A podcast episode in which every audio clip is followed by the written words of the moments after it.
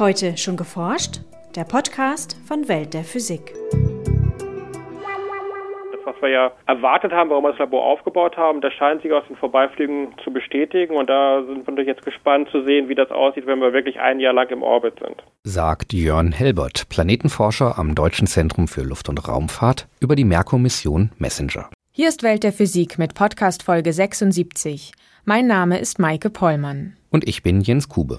In der Nacht zum 18. März schwenkte die Raumsonde Messenger als erster künstlicher Satellit in eine Umlaufbahn um Merkur, den sonnennächsten Planeten. Was die Wissenschaftler mit Messenger herausfinden wollen, hören Sie in unserem Schwerpunkt. In den Nachrichten stellen wir die neuen Ergebnisse des Erdvermessungssatelliten Gotsche vor, berichten über das schwerste bisher erzeugte Antiteilchen und über einen Feuerlöscher aus elektrischen Feldern. Zum Schluss gibt es noch Veranstaltungstipps für Rüsselsheim, Heidelberg und die gesamte Republik. Wir beginnen in der Merkur-Umlaufbahn mit dem Feature von Lisa Leander. Seine Oberfläche ist von Kratern übersät, wie der Mond. Sein Inneres könnte ähnlich funktionieren wie der Erdkern. Doch genau erforscht ist der Merkur bisher nicht. Da seine Bahn am nächsten an der Sonne liegt, die Umlaufzeit beträgt nur 88 Tage, lässt er sich von der Erde aus nur schwer beobachten. Seine Eigenschaften machen ihn dennoch zu einem interessanten Forschungsobjekt. Ja, der Merkur ist ja der kleinste der terrestrischen Planeten und ist in der Gruppe von Venus, Erde und Mars ein bisschen der Außenseiter. Er ist wie gesagt der kleinste, hat aber genau wie die Erde ein Magnetfeld und scheint auch eine außergewöhnlich hohe Dichte zu haben im Vergleich zu einem anderen Planeten. Die spannende Frage ist halt, warum denn gerade der kleinste der Planeten so ungewöhnlich ist berichtet Jörn Helbert vom Institut für Planetenforschung des Deutschen Zentrums für Luft- und Raumfahrt in Berlin. Anhand von Dichte, Größe und Eigengravitation berechneten Forscher, dass Merkur zu über 50 Prozent aus Eisen bestehen muss. Das meiste davon liegt wahrscheinlich in einem großen Kern, der drei Viertel des Planetendurchmessers ausmacht. Wenn der Kern ganz oder teilweise flüssig ist, könnten seine Konvektionsströme das Magnetfeld erzeugen. Eine andere mögliche Erklärung für das Feld sind eisenhaltige Gesteine an der Oberfläche. Mehr Klarheit würden Erkundungssonden in der Umlaufbahn des Merkurs schaffen, doch solche Missionen stehen vor großen Schwierigkeiten. Wir haben zwei Probleme, wenn man eine Sonne in die Umlaufbahn bringen will. Einmal, wir sind eben dicht an der Sonne dran, das heißt, es ist entsprechend heiß. Das andere Problem ist, man will in die Umlaufbahn um den Merkur kommen, ohne dabei in die Sonne zu fallen. Wir bewegen uns ja mit dem Raumschiff in Richtung Sonne und die Sonne zieht das Raumschiff entsprechend stark an. Das heißt, man muss also kontinuierlich abbremsen, um dann genau die Geschwindigkeit zu erwischen, mit der man in die Umlaufbahn um den Merkur eintreten kann. Die NASA-Sonde Mariner 10 flog in den 70er Jahren lediglich an Merkur vorbei und fotografierte so knapp die Hälfte der zerklüfteten Oberfläche. Erst jetzt, fast 40 Jahre später, trat eine Sonde in den Orbit des Planeten ein. Nach einer langen Reise hat die Messenger-Mission der NASA damit ihr Ziel erreicht. Messenger war ja sechs Jahre unterwegs und was man gemacht hat, ist eine Kombination aus Bremsmanöver mit dem Haupttriebwerk und man hat sich zunutze gemacht die Vorbeiflüge am Planeten. Das heißt, man ist zweimal an der Venus vorbeigeflogen und dreimal am Merkur. Bei jedem Vorbeiflug zieht im Prinzip der Planet an dem Raumschiff und bremst es ein bisschen ab. Und man hat also diese Vorbeiflüge genutzt, um jedes Mal ein bisschen abzubremsen und hat dann das so weit abbremsen können, dass dann am 17.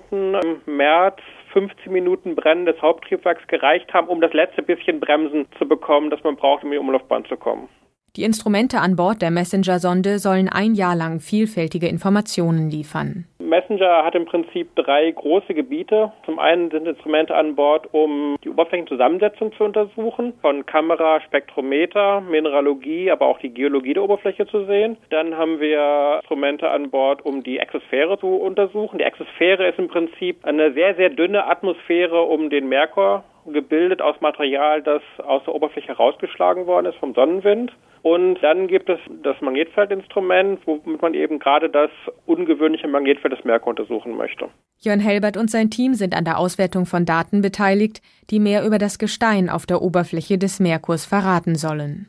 Unser Kernziel ist zu verstehen, was ist das Material auf der Oberfläche des Merkur, Mineralogie zu untersuchen. Und das machen wir hauptsächlich mit dem sogenannten Mask-Spektrometer. Das ist ein Spektrometer, das den Bereich vom UV-Bereich bis zum Infra Infrarotbereich abdeckt. Und wir messen dort eben im Prinzip die spektralen Signaturen, also die Fingerabdrücke der Materialien auf der Oberfläche und vergleichen die mit Messungen, die wir hier bei uns im Labor durchführen an verschiedenen Gesteinen und schauen halt, welche Fingerabdrücke decken sich mit den spektralen Fingerabdrücken, die wir vom Merkur bekommen. Der Fingerabdruck eines Materials entsteht dadurch, dass die enthaltenen Atome und Moleküle Licht in verschiedenen Spektralbereichen absorbieren.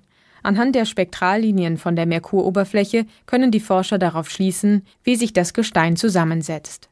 Um die Werte im Labor zu überprüfen, sind besondere Bedingungen nötig. Normalerweise macht man Spektroskopie im Labor halt unter Normalbedingungen, also Raumtemperatur 20 Grad und normale Atmosphäre. Das passt aber für den Merkur nicht. Beim Merkur haben wir Temperaturen bis zu 500 Grad Celsius auf der Oberfläche und wir haben Vakuum. Das heißt, die Messungen, die wir hier im Labor unter normalen Bedingungen aufnehmen, decken sich nicht mit dem, was wir auf dem Merkur erwarten. Gesteine verändern ihren Fingerabdruck, wenn man sie aufheizt. Und was wir hier in Berlin das erste Mal machen können, und das ist das einzige Labor auf der Welt, das das machen kann, ist eben tatsächlich Gesteine zu vermessen unter Temperaturen Temperaturen bis 500 Grad Celsius und in einem Vakuum. Das heißt, wir bekommen hier tatsächlich die Fingerabdrücke, wie wir sie auch für den Merkur erwarten würden. Deshalb haben Helbert und seine Kollegen eine Vakuumkammer mit einem Induktionsheizsystem entwickelt. Das ist im Prinzip ein Heizsystem, wie man das von dem Induktionsofen aus der Küche kennt. Und wir packen unsere Proben in den Stahltopf, auch das genau wie in der Küche, und verwenden dann eben ein 1,5 Kilowatt Induktionssystem, um die Proben auf diese hohen Temperaturen zu bringen. Der Vorteil von dem Induktionsheizsystem ist, dass wir tatsächlich eben nur den Topf aufheizen und nichts anderes, weil man natürlich vermeiden will, dass die ganze Kammer, der ganze Aufbau sich auf diese extrem hohen Temperaturen aufheizt, sondern wir wollen ja wirklich nur die Proben auf den hohen Temperaturen haben. Obwohl das Vakuum schwächer ist als im Weltraum, können die Forscher die Verhältnisse auf dem Merkur besser simulieren als bei früheren Experimenten. Einen Teil der Ergebnisse kann Helbert schon abschätzen. Was wir aus den Vorbeiflügen im Moment mehr ahnen als wirklich messen können, ist, dass die Oberfläche relativ reich an Feldspäten ist und dass eben die Temperaturbedingungen das Material massiv verändert haben. Im Jahr 2014 sollen dann weitere Sonden zum Merkur aufbrechen. Die Mission Bepi Colombo ist ein Gemeinschaftsprojekt von ESA und JAXA, der europäischen und der japanischen Raumfahrtagentur. Und in gewisser Weise ist Messenger ein Vorläufer für die Mission. Messenger hat ja ein sehr äh, elliptisches Orbit. Äh, das heißt, wir sind sehr nah dran über der Nordhemisphäre, wir sind sehr weit weg über der Südhemisphäre. Das ist gemacht worden, um die thermischen Bedingungen im Raumschiff halbwegs in Grenzen zu halten, hat aber den Nachteil, dass man im Prinzip nur den halben Planeten wirklich gut sehen kann. Die andere Hälfte sieht man nur aus der Ferne. Bepi Colombo baut dann auf dem auf. Bei Bepi Colombo haben wir selber ein Spektrometer an Bord. Das misst in einem anderen Spektralbereich, als der auf äh, Messenger verfügbar ist. Mit Bepi Colombo will man erstmals den gesamten Merkur aus der Nähe untersuchen und so die Beobachtungen von Messenger vervollständigen. Dass Elektrizität die Form von Flammen beeinflusst, ist schon lange bekannt. Nun haben Forscher dieses Prinzip genutzt, um Feuer gezielt zu löschen. Dafür verbanden sie einen Metallstab mit einem 600 Watt Verstärker, wie er etwa in Automusikanlagen steckt. Mit dem Stab richteten sie elektrische Felder auf eine kniehohe offene Flamme, die auf Anhieb verlosch. Welche komplexen Vorgänge dabei ablaufen, ist noch nicht geklärt. Hauptgrund für den Effekt sind offenbar die Rußpartikel im Feuer, die sich elektrostatisch aufladen und deshalb vom elektrischen Feld beeinflusst werden. Die Flamme verliert dadurch ihre Stabilität. Die Forscher nehmen an, dass schon Verstärker mit einer geringeren Leistung die gleiche Wirkung erzielen können. Die Technik würde sich damit für kleine tragbare Systeme eignen, mit denen sich Feuer in Innenräumen bekämpfen lassen.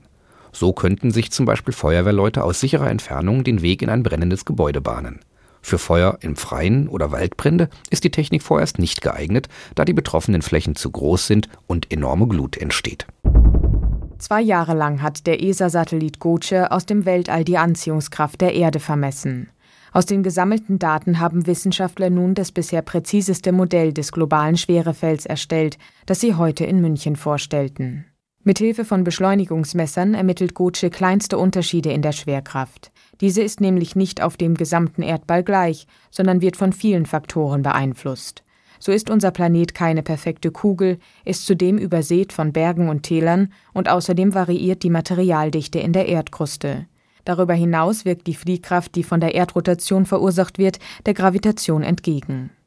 Die Forscher erstellten aus den Daten von Goce nun ein physikalisches Modell der Erdfigur, ein sogenanntes Geoid. Diese fiktive Hüllfläche um den Planeten stimmt annähernd mit der Oberfläche eines globalen, ruhenden Ozeans überein, der allein durch die Schwerkraft geformt wird.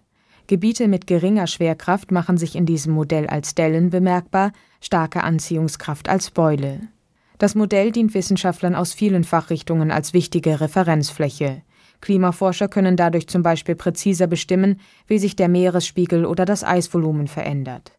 Außerdem können die Daten von Gotsche Geowissenschaftlern mehr über Vorgänge in der Erdkruste verraten, die zum Beispiel Erdbeben hervorrufen. Gotsche soll noch bis Ende 2012 in der Umlaufbahn bleiben und weitere Daten zur Erde senden. Damit soll die Berechnung des Schwerefelds noch genauer werden. Mehr Informationen zum Schwerefeld der Erde finden Sie auf unserer Homepage unter www.weltderphysik.de/schwerefeld. Am Brookhaven National Laboratory in den USA haben Forscher den bisher schwersten Atomkern aus Antimaterie nachgewiesen. Im Schwerionenbeschleuniger ließen sie Milliarden von Goldatomen mit einer Energie von 200 Gigaelektronenvolt zusammenprallen. In den Trümmern der Kollisionen entdeckten sie unter anderem 18 Antiteilchen des Elements Helium-4, zusammengesetzt aus zwei Antiprotonen und zwei Antineutronen. Die Energiedichte bei der Kollision der Goldteilchen sei vergleichbar mit den Bedingungen kurz nach dem Urknall, berichten die Forscher. In beiden Fällen entstehen Materie und Antimaterie, genauer Quarks und Antiquarks zu nahezu gleichen Teilen.